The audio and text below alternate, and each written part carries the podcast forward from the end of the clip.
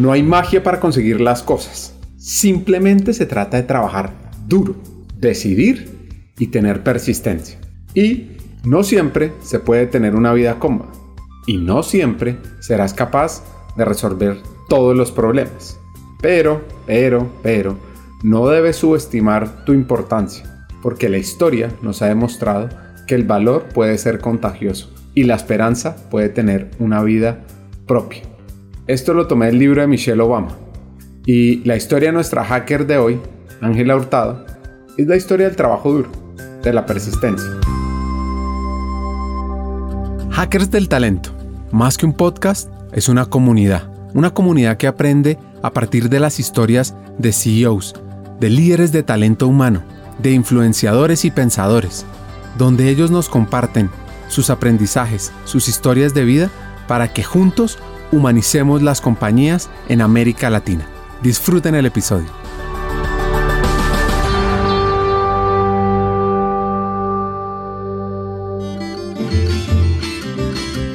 Ángela hoy es la directora de JP Morgan.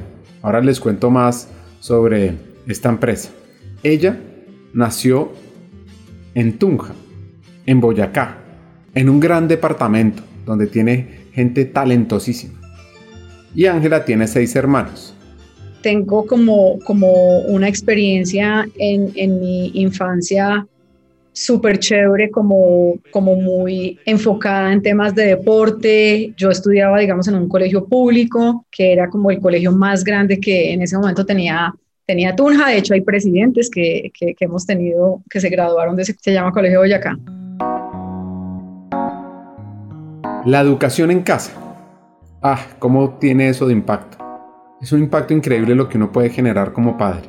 Y aún más cuando los papás pues son profesores papás son profesores universitarios, bueno, se, pensionaron ya, pero, pero son eh, profesores universitarios, siempre súper académicos, súper metidos en, temas de, educación.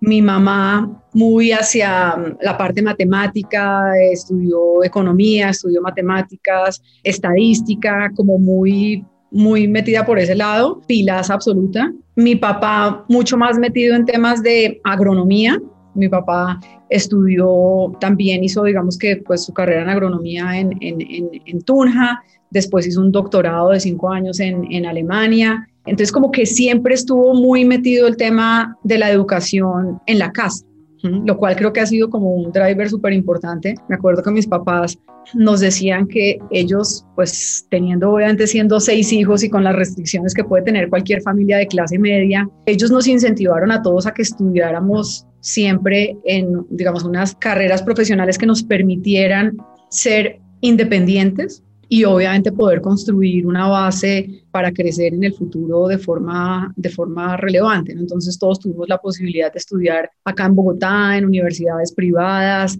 Todos creo que eso es como el mayor regalo que yo siento que mis papás nos han dado, ¿no? Además del amor, como esa posibilidad de, de ver la importancia que genera y, y las, las posibilidades que genera la educación en las personas que obviamente tienen la oportunidad de, de recibir una buena educación.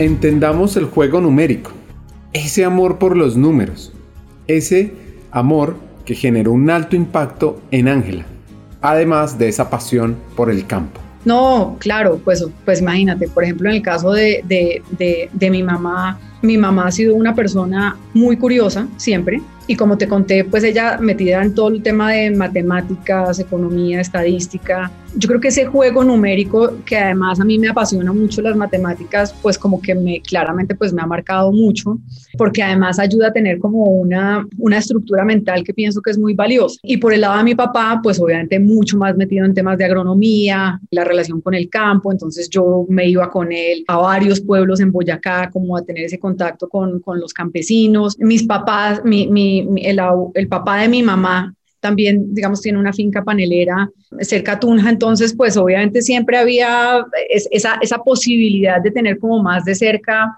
el mundo más simple, ¿no? Sin, sin, tanta complicación. Obviamente, digamos que nosotros vivíamos en, en Tunja, en una estructura pues muy de ciudad pequeña. Otros podrían decirme que, que pueblo grande, pero la verdad yo sí insisto en ciudad pequeña, con una vida muy agradable, ¿no? Siento que además el, el ambiente académico que rodeaba a los amigos de mi papá, de mis papás, pues era muy importante. La gente que vivía en el barrio de nosotros también era gente muy vinculada a la universidad. Entonces, como que esos valores en los que tú quieres formar a tus hijos, donde, donde al final les permitas a través de la educación dar esas herramientas para que se formen en lo que al final termina gustándoles, ¿no? Podría uno decir que su infancia fue muy activa. Yo fui relativamente rebelde en mi infancia y en mi adolescencia, pero una rebeldía bajo un control en el que nunca necesariamente hice unas cosas pues demasiado estúpidas. Y creo que además me ayudó mucho, tanto en mi infancia como en la adolescencia, que yo siempre fui muy deportista. Entonces, como que, yo no sé, pues obviamente tuve muchas fiestas, tuve vida social, obviamente pues todas las cosas que uno de adolescente quiere quiere, quiere probar, pero, pero siempre tuve como un polo muy centrado porque me encantaba hacer deporte y, eso como que, eh, si bien digamos el tema deportivo yo siento que en Colombia no es tan fuerte y probablemente no necesariamente tampoco es tan fuerte, mucho menos en ciudades algunas veces pequeñas, aunque puede ir cambiando algo. Pues yo estaba en el equipo de atletismo, estaba en el equipo de voleibol, eh, nadaba, entonces como que eso me permitía pues estar relativamente controlada y en un ambiente muchísimo más sano. Entonces yo Tunja siempre lo he percibido como un ambiente muchísimo más sano y eso creo que pues le ayuda a uno a, a, poder formarse y de pronto estar mucho más maduro cuando va a enfrentarse a otras situaciones, ¿no? Aunque yo me gradué muy joven del colegio, me gradué a los 16 años y en ese momento me vine a vivir a, a, Bogotá.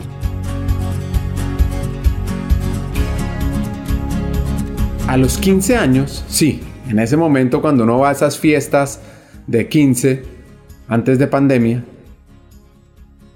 ella ya tenía que tomar una decisión de qué estudiar. Imagínense ustedes, ¿qué estaban haciendo a los 15 años para ver si ya tenían la, las herramientas, el conocimiento para decidir qué estudiar? No, eso yo me acuerdo que eso fue una época como medio, como chévere, como, como eso, esa, esa ansiedad que te genera como estar tomando una decisión tan relevante en la vida, porque para, en, digamos, en mi familia, el tomar la decisión de qué estudiar era como, uff, como el gran momento en el que tú realmente estás decidiendo por ti el camino que quieres, que quieres tomar. Mi hermana mayor estudiaba finanzas y relaciones internacionales en el externado mi segunda hermana estudiaba, ah, no mentiras, mi hermana, la segunda, Mari, había, se había ido de intercambio a Estados Unidos y entonces las dos íbamos a entrar al mismo tiempo en la universidad. Y fue súper interesante porque yo me acuerdo que yo hablé con biólogos marinos porque me encantaba pensar que iba a vivir en el mar y dedicarme a los animales y además estar bronceada, entonces hablé con biólogos marinos. De hecho, hablé con alguien que se había ido a la, a la Armada porque dije también quisiera de pronto a la Armada. Me presenté a ingeniería industrial industrial, me presenté a medicina en la nacional porque en mi familia no había posibilidad de que uno no tuviera la opción de presentarse a medicina en la nacional. Eso como que no, no, no había posibilidad. Ingeniería industrial, medicina, eh, o sea, lo que te puedas imaginar, lo, lo, lo, vi como opción. Y caí en finanzas y relaciones internacionales, yo creo que mucho más por chepa que otra cosa. Y es porque en medio de que, pues obviamente estaba viendo tantas cosas que no tenían muchas, digamos, ingeniería industrial y medicina, pero, pero, pero biología marina pues, no tenía nada que ver la una con la otra. Y un día mi hermana mayor me coge en, el, en, en, la casa y me dice, pero usted qué quiere ser de grande, usted cómo se ve de grande. Y yo me acuerdo que en medio de una respuesta de una niña que en ese momento tenía 16 años, porque no tenía todavía 10, eh, no tenía 15 años, perdón, todavía no había cumplido 16, yo le dije, no, yo quiero ser como, no sé, como una ejecutiva, como estar como en, como en una empresa grande y como hacer como temas de negocios, y me dijo, pues eso es finanzas y relaciones internacionales, eso es lo que estudio yo. Y yo me volteé y la, la, miré y le dije, ve, usted estudia finanzas y relaciones internacionales. Y empecé a entender lo que era la carrera y me encantó. Me encantó, fui, me presenté al externado, como que me gustó mucho la mezcla de la parte de relaciones internacionales, me gustó la parte de matemática de finanzas, entonces como que dije, no, esto, esto es lo que quiero estudiar. Entonces creo que, que, que resulté ahí como de chepa y encontrando algo que al final pues me terminó abriendo el camino a muchas cosas que he descubierto que me encantan.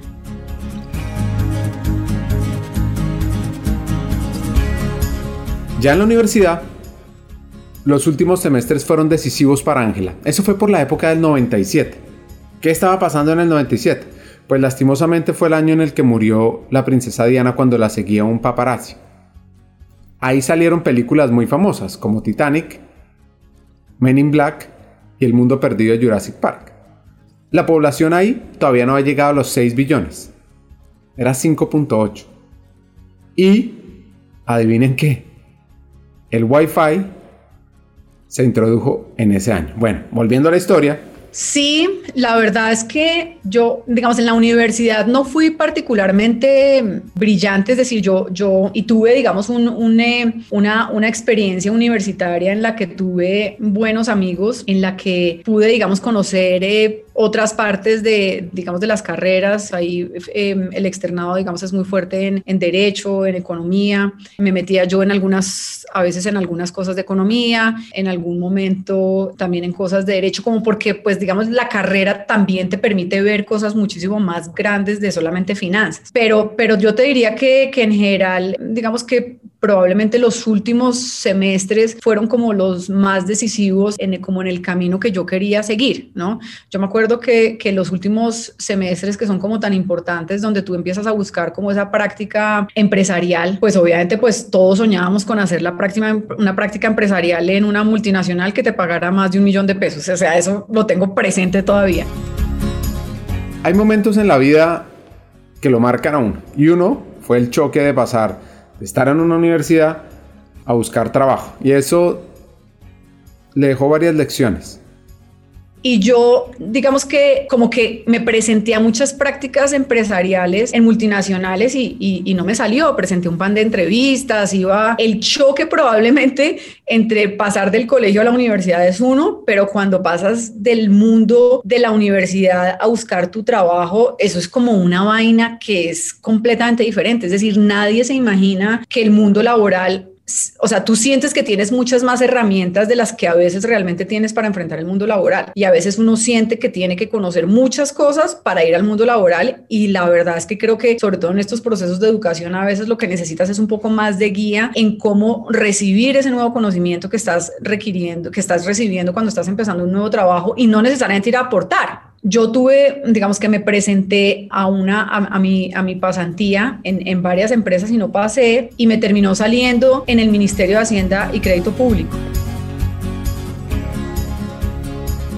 Lo que pasa es que... Y la verdad es que eso fue una experiencia espectacular. Primero, pues no pagaban. Entonces, bueno, ahí una de las cosas era que, que no, no había tenido, digamos, la, la, posibilidad de tener una pasantía que pagaran, pero pues la verdad es que yo seguía teniendo el apoyo de mis papás, entonces como que pues si bien chévere ganar plata, pues no necesariamente ese era como el driver particular. Y empecé a trabajar en el Ministerio de Hacienda y Crédito Público, que es un, que es un área en la que la capacidad de aprender muchas cosas es espectacular, es como que te llega el conocimiento como en olas gigantes. Y a pesar de que mi rol era pues obviamente pues reminiatura, yo me acuerdo que trabajaba en el departamento de deuda externa, me tocaba leer contratos sobre créditos multilaterales que hacía el gobierno. Yo la verdad es que mm, siendo honesta, no sé en qué pude haberle aportado demasiado en ese proceso eh, al ministerio, pero sí me sirvió mucho para aprender. Y en eso, pues también me empecé a vincular mucho con temas que me, algo que me ha gustado mucho al final de mi carrera, que son los derivados, los derivados financieros. Y los derivados financieros que son muy, muy temas matemáticos, muy temas de, de digamos, de hacer como, como finanzas un poquito más estructuradas, me empezaron a encantar de una forma increíble. Si tú no eres financiero, entendamos un poco, hagamos una clase rápida con una experta financiera sobre qué es el mercado de derivados, en caso de que de pronto tengan una oportunidad de inversión.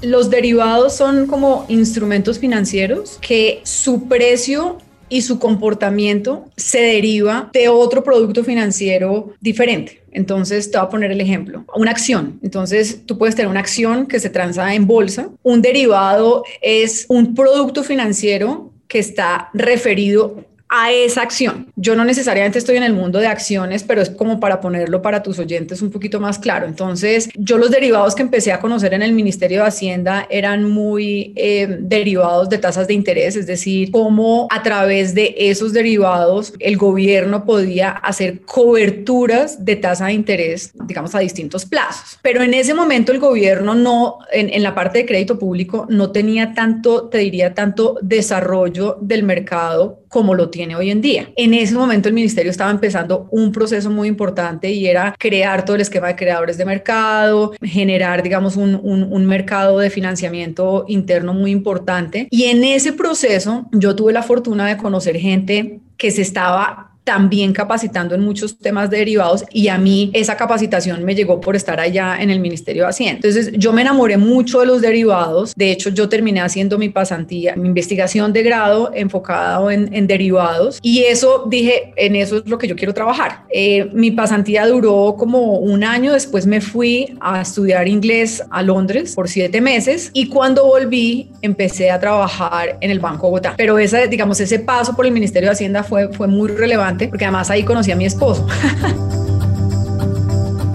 o sea, que la práctica tuvo un retorno muy interesante para toda la vida.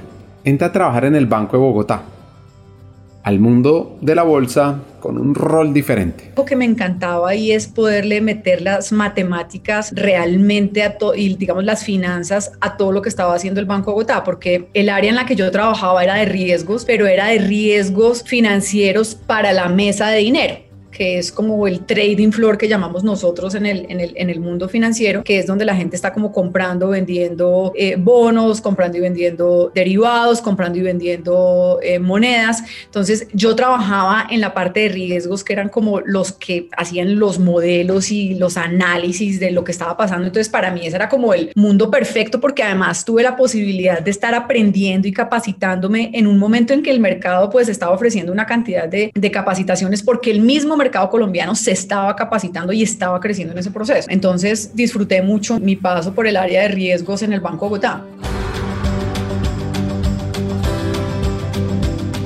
Bueno, pues a los 28 años le llega esa oportunidad que toda persona en finanzas espera.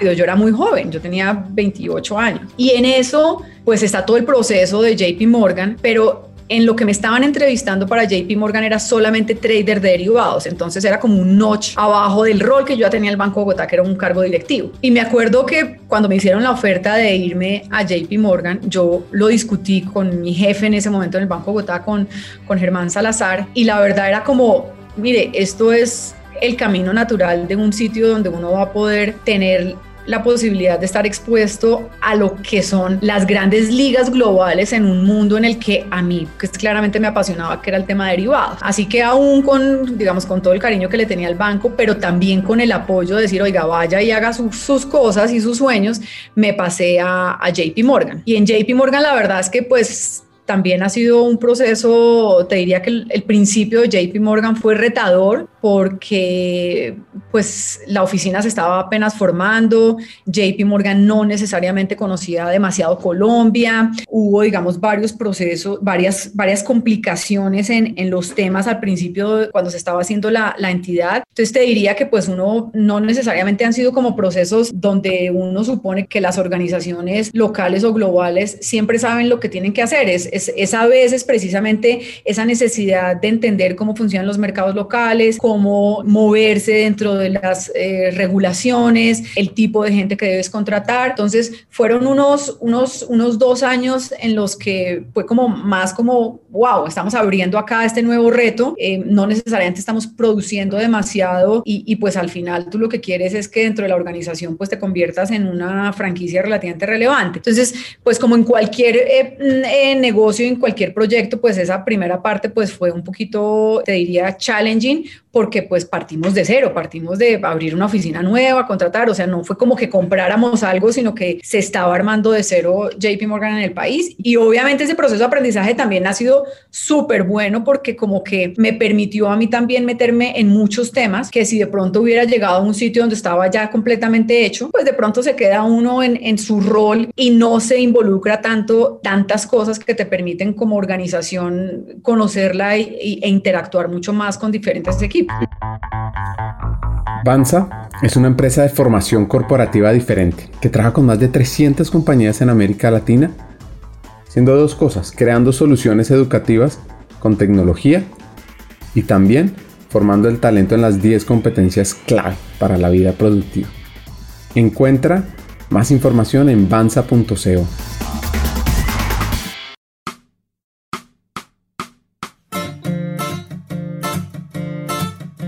Aquí les voy a dar un poco de contexto. JP Morgan Chase es una de las instituciones financieras más antiguas en los Estados Unidos, con más de 200 años de historia. Y les cuento un poquito, maneja 2.6 trillones de dólares. Para que nos hagamos una idea de eso cuánto es, pues es un poco menos que si uno suma el PIB de Brasil, México, Argentina y Colombia juntos y además tiene más de 250 mil empleados en el mundo.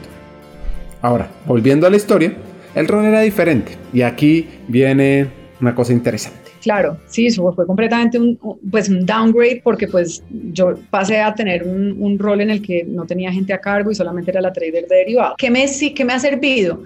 Yo pienso que hay como una combinación de cosas, Ricardo. Primero, pienso que el tema de, el trabajo duro tiene que ser una constante. Es decir, las cosas, si bien uno es afortunado en las oportunidades, a veces las oportunidades están ahí también porque te has esforzado. Entonces yo, yo siempre me he considerado una persona trabajadora, soy una persona disciplinada.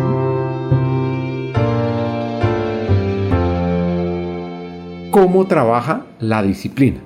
¿Cómo la trabajo? Yo soy, yo soy muy organizada, trato de mantenerme muy organizada y casi como muy esquematizada en las cosas que tengo que hacer. Entonces yo te cuento, por ejemplo, eh, madrugo mucho, yo me puedo despertar entre 4 y 4 y media de la mañana. Me gusta como tener un espacio para hacer deporte en el día, pero yo también entro a trabajar muy temprano. En este momento del año, por ejemplo, entro a trabajar en algunos días 6 de la mañana, otros días 5 y media de la mañana porque tengo reuniones globales. Entonces, yo soy muy madrugadora y la madrugadora pues digamos, madrugar me permite tener pues más tiempo en el día, ¿no? Entonces, como tengo tantas cosas por hacer, trato de mantener unos espacios en los que sé las cosas que quiero hacer en el día. Entonces, por ejemplo, si, si sé que por la mañana tengo una reunión muy temprana, de pronto no voy a alcanzar a meditar, pero entonces trato de meditar casi todos los días para poder mantener como una organización mental que me ayuden a saber como el esquema que debo hacer, ¿no?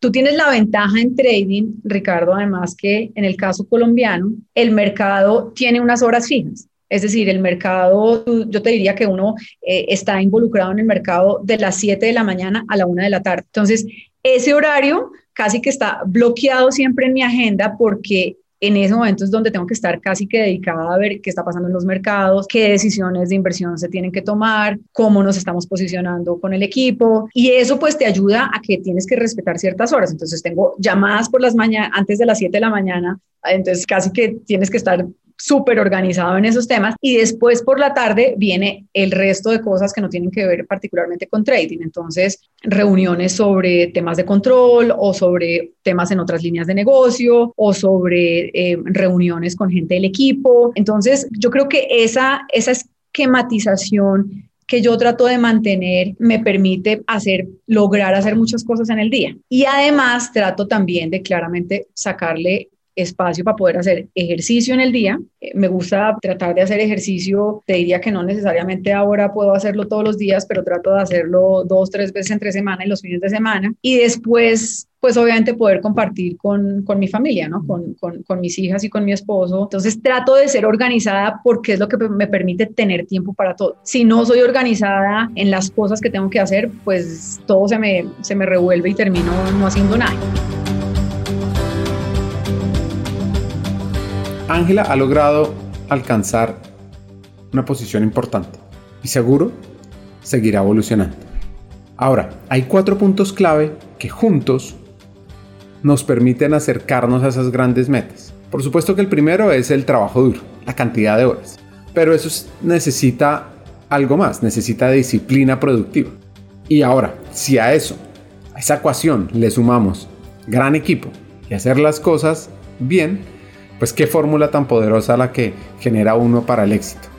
Claro, ahora implementémosla en el día a día. Lo primero es trabajo duro. Digamos que tú puedes, digamos, hay gente que puede llegar a los roles y, pero mantenerse, o sea, si me entiendes? Uno tiene que trabajar duro para mí es como un no. El segundo es la disciplina muy vinculada a los temas de organizarte y cumplir con, esa, con, esos, con esas cosas. Es decir, cuando tú eres disciplinado, pues obviamente haces una investigación, te preparas, haces las cosas que tienes que hacer para que las decisiones y al final la experiencia que vas ganando va muy ligada a ese tipo de cosas. El tercero yo creo que es contar con un equipo excelente y en eso yo creo que yo también en general siempre he tenido la fortuna de rodearme de gente muy talentosa. De alguna forma casi que como que tú eres la que, la que muchas veces logra visibilizarse por el rol que tengo, pero al final pues es un trabajo de equipo de mucha gente. Y yo el trabajo de equipo creo que eso también me ha permitido mantenerme muy cerca a la gente y a los equipos con los que yo trabajo, es que acá la jerarquización no es, digamos, no es necesariamente tan clara, es decir, no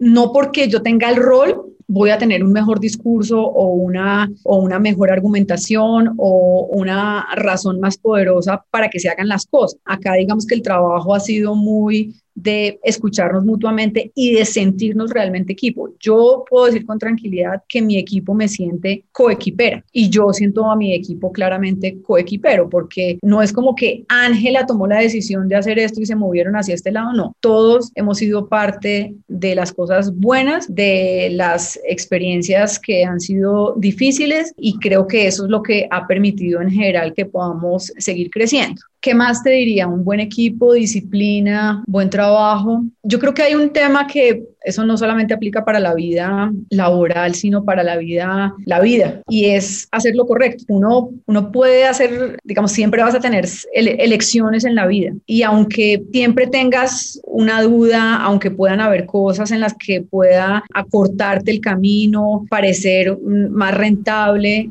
no, yo creo que acá el mindset tiene que ser, tú siempre tienes que hacer lo correcto, y tú sabes qué es lo correcto.